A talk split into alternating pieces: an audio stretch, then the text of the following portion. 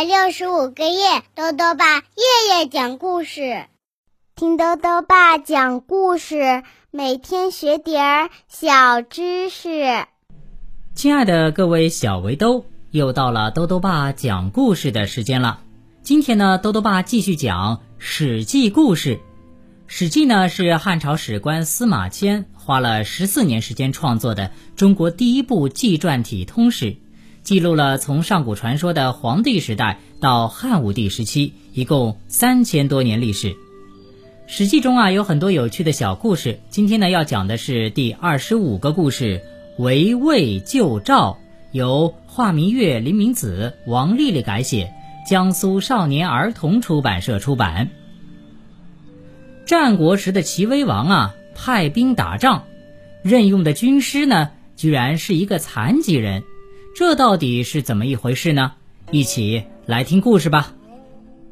围魏救赵，在大军事家孙武之后，过了一百年，又出了一个孙膑。孙膑呢是孙武的后代子孙。孙膑年轻的时候啊，曾经和师弟庞涓一起跟随著名的鬼谷子先生学习兵法。鬼谷子是一个楚人。他的真名已经没人知道了，只因为他隐居在偏僻的鬼谷，人们就称他为鬼谷先生。鬼谷先生研究纵横捭阖之术，培养了一大批谋臣。这批弟子啊，后来都活跃于各个诸侯国，起到了出谋划策的作用。这些弟子中，有些成为了战场上的死对头，孙膑和庞涓就是一例。庞涓比孙膑先出鬼谷，他学成之后呢，去了魏国，深受魏惠王的重用，被拜为大将。庞涓听说自己下山之后，鬼谷先生将平生所学尽数传给了孙膑，而且呢，孙膑又得到了先祖孙武的十三篇兵法，在谋略方面远胜自己，于是庞涓就犯了嫉贤妒能的毛病。他先是说动魏惠王将孙膑召来魏国，免得被敌国启用。而孙膑来了之后呢，庞涓又怕他在魏国的地位超过自己，就暗设毒计，为孙膑罗织了通敌罪状，命人用膑族的酷刑将孙膑的两块膝盖骨挖掉，使一代杰出的将才变成了不能行走、只能爬行的残废人。孙膑识破庞涓的险恶用心之后，不得不装疯卖傻，让庞涓觉得那个劲敌孙膑已经消失了。后来呀，齐国派使臣来到魏国的都城大梁，孙膑密会齐使，希望对方带他逃出魏国。而在和齐国使臣的交流中，使臣也意识到孙膑的确是个军事奇才，就把他藏在一辆带斗篷的车子里，一起返回了齐国。齐国大将田忌早就听说了孙膑的才能，他大喜过望，亲自赶到齐国都城的郊外迎接他，并且请了名医为孙膑疗伤，使饱受残害的孙膑基本恢复了健康。田忌为了使齐威王重用这样一个受过病族之刑的人，特意安排孙膑现场观看他与齐威王的赛马。就在这场赛马之中，田忌采用孙膑的计策。以自己的上等马对齐威王的中等马，用自己的中等马对齐威王的下等马，再用自己的下等马对齐威王的上等马，从而取得了三局之中两局的胜利。田忌赢得了赛马比赛之后，对齐威王透露说：“我这里呀有一个赛马军师，你想不想见见？”齐威王与孙膑也是一见如故，相见恨晚。他不顾刑徒终身不能为官的封建礼教，破格任命孙膑为齐国军师。公元前三百五十三年，魏惠王命庞涓率军去教训不听话的赵国。赵国在坚守一年之后啊，力不能支，就向齐国求援。齐威王明白赵国如果不保，战火势必向齐国蔓延，所以决定发兵救赵。他想到。魏军主帅是庞涓，就想任命孙膑为主帅与之对阵。孙膑听说，却辞谢不迭：“万万不可！我是个受过刑的残废，当了元帅会让魏国笑咱们齐国没人的。再说了，打出我的旗号，势必会让庞涓警觉。于是呢，齐威王就任命田忌为元帅，孙膑做军师。为了方便孙膑行动，齐威王派人为孙膑制作了一辆带斗篷的车子，由三匹马拉着，可以随军行动，又不会被庞涓发觉。田忌率军准备出发时，孙膑提醒他说：“将军此去不必硬去解邯郸之围，而应当另有所图啊。”田忌脸上出现了迷惑之色。这赵魏两军正在邯郸决战呢，要帮赵国不去邯郸去哪里呀？孙膑就用比喻作答：凡事要解开一团乱麻，不可以握着拳头蛮力使劲；劝解扭在一起斗殴的人，不能插手搏斗或者直接击刺，必须避实就虚。等到形势有利于我们这方时，一切矛盾就自行消解了。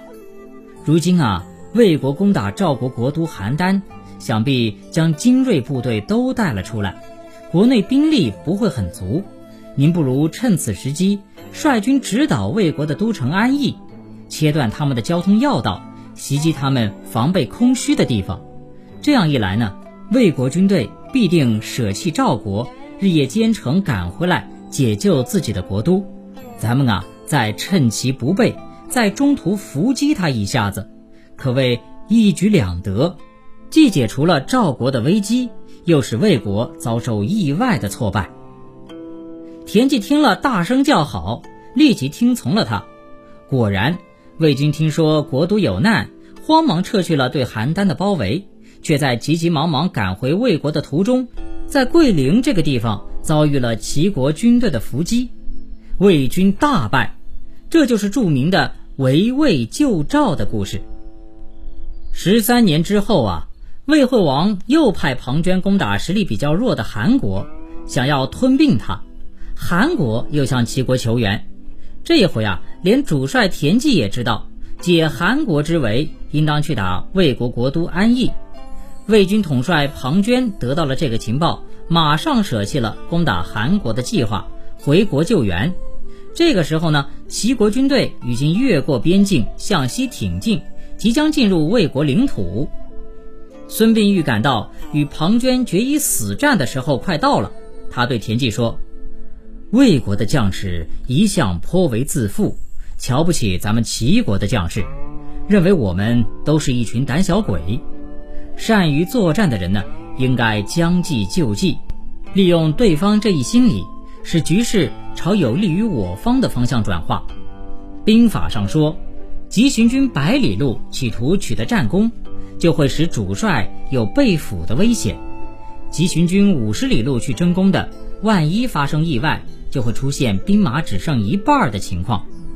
现在我们最需要做的，就是一进入魏国境内安营扎寨时。首先让士卒筑好可供十万人煮饭用的炉灶，第二天呢就只筑五万人可用的炉灶，到了第三天再把炉灶数量减少到可供三万人煮饭，这就行了。田忌明白孙膑这是在麻痹庞涓，就令士卒依计行事。庞涓率领魏军在齐国军队后面追了三天。看到齐军营地上留下来的炉灶规模日渐缩小，庞涓哈哈大笑，对周围的将军们说：“哈哈，我早就知道这个齐国军队啊是贪生怕死，不堪一击。你们看，进了魏国边境啊，才三天，逃跑的人就超过了一半，还有什么好犹豫的？大家乘胜追击吧，赶上去杀了田忌和孙膑，以报我桂林惨败之仇啊！”庞涓这一轻敌，就下令抛下行军缓慢的步兵，只带领精锐的骑兵部队，不惜马力，昼夜兼程，拼了命的追赶齐国军队。孙膑早就算好了庞涓的行程，认定庞涓所率的军队将在夜里赶到马陵这个地方。马陵这个地方的道路呢，非常的狭窄，两旁啊山势陡峭，地形险要，非常适合设兵埋伏。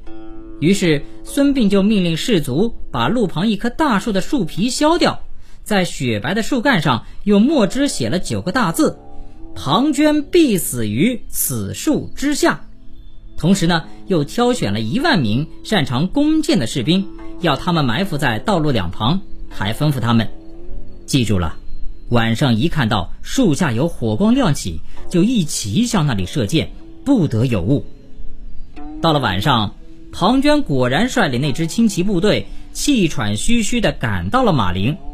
走在地势陡峭的山道之上，庞涓发现前面的大树上树身非常奇怪。就停下马来，上前想看个明白。走近了一看啊，那树上还写着一行字呢。天色太暗，看不清楚。庞涓就命令士卒点上火把，凑进去看啊，还没看完这行字呢。埋伏在两旁的一万名齐国弓箭手一齐拉开了弓，顿时万箭齐发，势如雨下。魏国军队是人仰马翻，哭爹叫娘。相互践踏着逃命，根本没有力量组织抵抗。庞涓知道自己一再惨败，再也没有脸面回去见重用他的魏惠王，就拔剑割颈自杀了。自杀之前啊，他还长叹道：“我这一死，倒成就了孙膑这瘸子的名声啊！”庞涓一死呢，魏国军队没了主帅，更加是溃不成军。齐国军队于是乘胜追击，彻底打垮了对手，还俘虏了魏惠王的太子申，把他带回了齐国。马陵之战，孙膑名满天下，他的《孙膑兵法》被后世军事家反复运用，成为了一本实战性非常强的兵家典籍。好了，小围兜，围魏救赵这个史记故事啊，到这里呢就讲完了。下面呢又到了我们的小知识环节。今天啊，多多爸要讲的问题是：荷花为什么能出淤泥而不染？多多爸告诉你啊，荷花和荷叶的外表层布满蜡质，而且呢有许多乳头状的凸起，凸起之间充满空气，阻挡污泥浊水的渗入。当它们的叶芽和花芽从污泥中抽出来的时候，由于表层有蜡质保护，污泥浊水很难粘附上去。所以，等到挺出水面的时候，自然就是光洁可爱的了。最后呢，又到了猜谜时间了。今天的谜面是这样的：爬墙上壁是英雄，身体扁平善捉虫，尾巴断了能再生，中医称它是手工。打一动物。再说一遍：爬墙上壁是英雄，身体扁平善捉虫。尾巴断了能再生，中医称它是手工。打一动物，你猜到了吗？如果想要告诉兜兜爸，就到微信里来留言吧。要记得兜兜爸的公众号哦，查询“兜兜爸讲故事”这六个字就能找到了。好了，我们明天再见。